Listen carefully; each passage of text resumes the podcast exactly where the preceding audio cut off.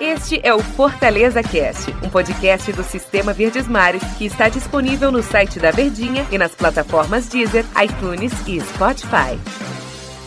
Oi, pessoal, um abraço para todos vocês. Sejam todos muito bem-vindos a mais uma edição do nosso Fortaleza Cast, o nosso papo todos os dias sobre as notícias do tricolor. Eu sou o Antero Neto, estou ao lado do Daniel Rocha para o episódio de hoje. Rapaz, que negócio formal que eu fiz agora, não foi, Daniel Rocha? Rapaz, não é, mano? É São Brasileira Herbert Richards. E o melhor de tudo é a nossa espontaneidade, Daniel é, Rocha. Não, eu adoro. Ba na nossa linguagem agora. Daniel Rocha, o meu cantor, como é que tá, meu amigo? Tudo bem? Tudo bem, Tarito. Grande abraço, todo mundo ligadinho com a gente. É sempre um prazer estarmos aqui para informar o torcedor que liga todo dia, arruma um tempinho no dia para acompanhar a gente. E como a gente sempre fala, né, você que nos acompanha, aproveita para compartilhar o nosso podcast, né, com seu familiar, no grupo da família, no grupo dos amigos aí, no grupo da torcida, porque todo dia a gente está trazendo um episódio novo, falando das novidades do, dos nossos clubes, especificamente aqui neste espaço, falando da equipe do Fortaleza, que tem uma semana muito tranquila. E aí quando ele tem essa semana tranquila, quando não tem jogo no meio de semana, e aí a gente acaba ficando meio atropelado porque tem pré-jogo, análise de jogo, como é que foi o resultado, tal aquele negócio negócio todo, aí a gente consegue sentar um pouquinho mais a poeira, visualizar, vislumbrar melhor como é que está o cenário, jogar o holofote para alguns dos setores e aí poder discorrer com mais tranquilidade. Hoje a gente decidiu falar um pouco sobre o ataque do time do Fortaleza. Antero, por que o ataque do Fortaleza? No episódio de ontem a gente conversava com o Tom Alexandrino e a gente falava da dificuldade que o Fortaleza teria, na verdade, não muita dificuldade, mas o que o Fortaleza é muito pouco provável faria para contar com alguns reforços, porque nessa altura do campeonato campeonato, num ano totalmente atípico, você tirar um dinheiro do bolso, comprar algum jogador com toda a operação de risco que tem uma contratação, é um muito complicado para os nossos clubes, por isso que ele vai ficar de olho muito mais na oportunidade de mercado. E a grande prova é o atacante Massinho que está jogando no futebol chinês. Massinho não vem mais para a equipe do Fortaleza. O time chinês disse que para contar com o jogador, só se o Fortaleza desembolsasse um milhão de dólares. E aí teria metade do passe do atleta, compararia metade do passe do atleta, aí sim haveria negociação. Em termos de empréstimo, como queria a equipe do Fortaleza, não vai rolar. Essa é uma prova, Daniel, de como o Fortaleza vai ficar atento à oportunidade de mercado para este setor em que o Rogério Ceni já falou demais e é um setor, claro, mais importante do futebol, que é o setor de ataque. Ao mesmo tempo, a gente olha para o que o Fortaleza tem no seu elenco, para as opções que o Fortaleza tem no seu elenco. E aí sempre fica aquela pergunta: Ontem a gente falava no elenco como um todo, se dá para seguir sem contratações. Hoje eu falo, Daniel, com relação ao ataque. O que é que a gente pode esperar desse ataque do Fortaleza?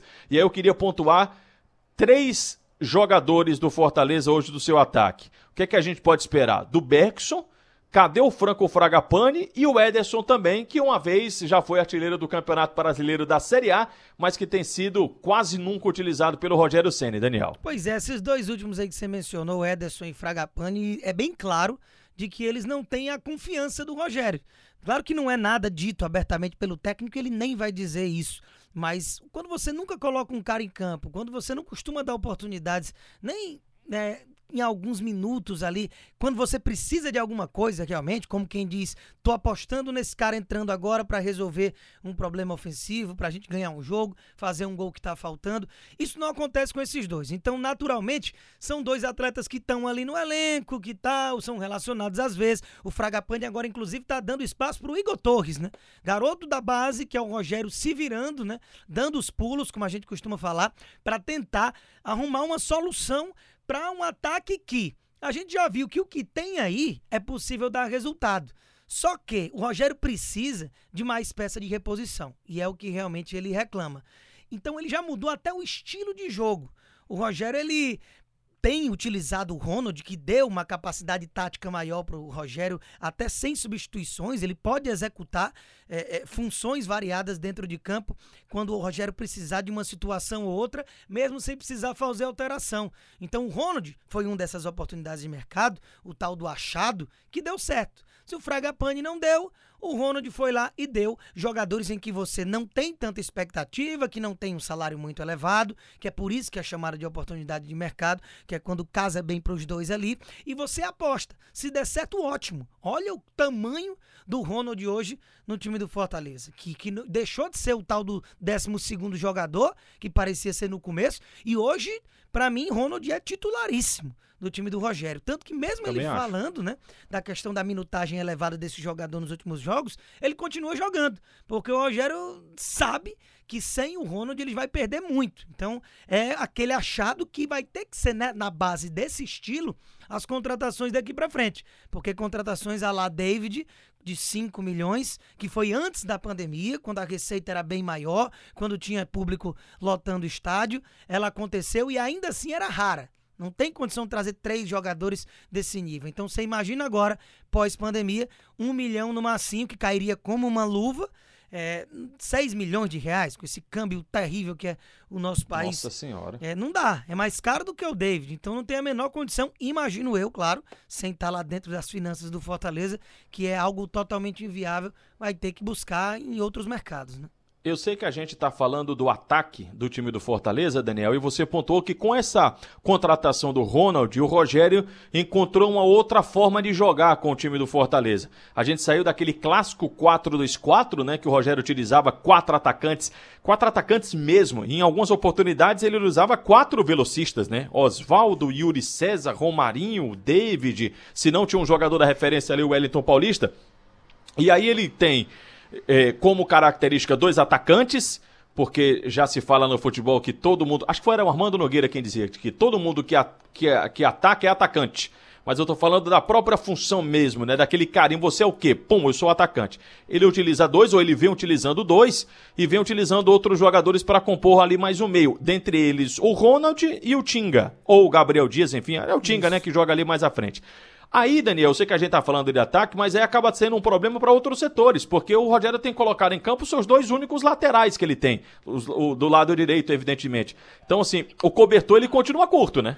O cobertor ele é curto, mas é, é até a gente já vem falando disso na nossa programação da Verdinha, de que essa mudança de estilo de jogo do Rogério, que ele ganha graças ao Ronald, da mesma forma que lá atrás, no começo da temporada passada, quem deu a alternativa do Rogério de jogar com quatro atacantes, dele começar o 4-2-4, era o Ederson, pelas múltiplas funções bem executadas e por ser uma peça imprescindível. Então ele era um atacante, mas fazia muitas vezes uma função de meia, chegando mais de trás, e o Rogério adaptou e deu muito certo a questão dos quatro atacantes até o Campeonato Brasileiro da temporada passada e começou assim essa temporada.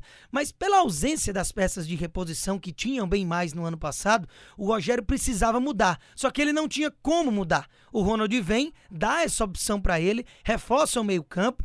Ele tem conseguido utilizar a dobradinha do Gabriel Dias com o Tinga. Ele até alterna. Em alguns momentos a gente já viu o Gabriel mais atrás com o Tinga apoiando, que é a maioria, mas você também pode ver o Gabriel marcando mais no meio como um volante de origem que é e o Tinga na primeira linha aqui na linha de zaga. Então ele conseguiu, graças ao Ronald, mudar o estilo de jogo e essa mudança proporciona com que o Rogério ele possa ter no banco de reservas jogadores com qualidade para mudar um jogo, que é o que ele preza. Inclusive se pega muito no pé dele, como lembra o torcedor lá na semifinal da Copa do Nordeste quando foi eliminado para o Ceará, em que ele deixou Wellington Paulista e Romarinho no banco. Por quê? Ele queria ter opções no segundo tempo que pudesse resolver um jogo. Mas isso aí compromete o seu time de início. Então agora com o David e Romarinho no ataque e com essa linha mais concreta de marcação no meio-campo, ele tem Oswaldo e Yuri César, até o Wellington Paulista, que esse aí eu não sei porque, sinceramente, o Rogério não tem utilizado. Quando coloca o Wellington é ali com 43, 44, então perdeu muito espaço, mas você tem jogadores de qualidade para entrar no decorrer do jogo. É, só para a gente pontuar aqui que nem tudo é desespero, né? Pro lado do Fortaleza, não. Há uns quatro, cinco, acho que até um pouquinho mais episódios aqui. Acho que sim, antes, foi antes do São Paulo, né? Antes da eliminação para o São Paulo na Copa do Brasil. O Denis Medeiros conversou aqui, estava comandando, não me recordo, acho que foi com o Tom Alexandrino, destacando o David. E aí é um ponto, né, positivo desse ataque do Fortaleza. Nem tudo são espinhos do lado tricolor, tem um lado positivo também, que é o David que desabrochou, olha aí as analogias, Ui. desabrochou a fazer gol e tem feito, tem sido um jogador muito importante nesse ataque do Fortaleza. Mas eu só queria, viu, Daniel, pontuar o seguinte, só olhar aqui pra gente fechar o nosso papo, o que é que o Fortaleza tem pro ataque, e aí deixa o torcedor pensando sobre essas opções que tem o técnico Rogério Ceni. Ederson, Romarinho, Oswaldo, Wellington Paulista, David, Yuri César, Franco Fragapane e Bergson. Esses jogadores de origem são os atacantes. São três, seis, sete, oito, oito opções para o ataque. Tem o técnico Rogério Senni. Se essas opções são suficientes, aí é com a cabeça do Rogério. Se chegarão outras opções, creio que só mesmo se for uma grande oportunidade de mercado, né, Daniel? É por aí mesmo. Como a gente já vem conversando, não tem como fugir disso. E ele tem até uma quantidade interessante. Mas aí se a gente conta com o que a gente já mencionou até aqui mesmo no podcast, com o Ederson Fragapane, que não vem sendo utilizados, aí é, você já reduz para seis. Você costumava jogar com quatro, você só tinha dois no banco. E se você perde um velocista, você não tinha outro com a mesma qualidade de reposição. E centroavante mesmo, que já passou o Cariús, passou o Orobó, passou o, o, Wellington Paulista, era titular absoluto e hoje é no banco, você trouxe o Bergson. Só que o Bergson, ele precisa jogar infinitamente mais do que o que apresentou no time do Ceará para ser sequer útil no time do Rogério, que quis trazer o atleta Aí ele tem as razões dele, o Rogério costuma acertar. Vamos aguardar se é mais uma cartada certa do técnico tricolor, Antero.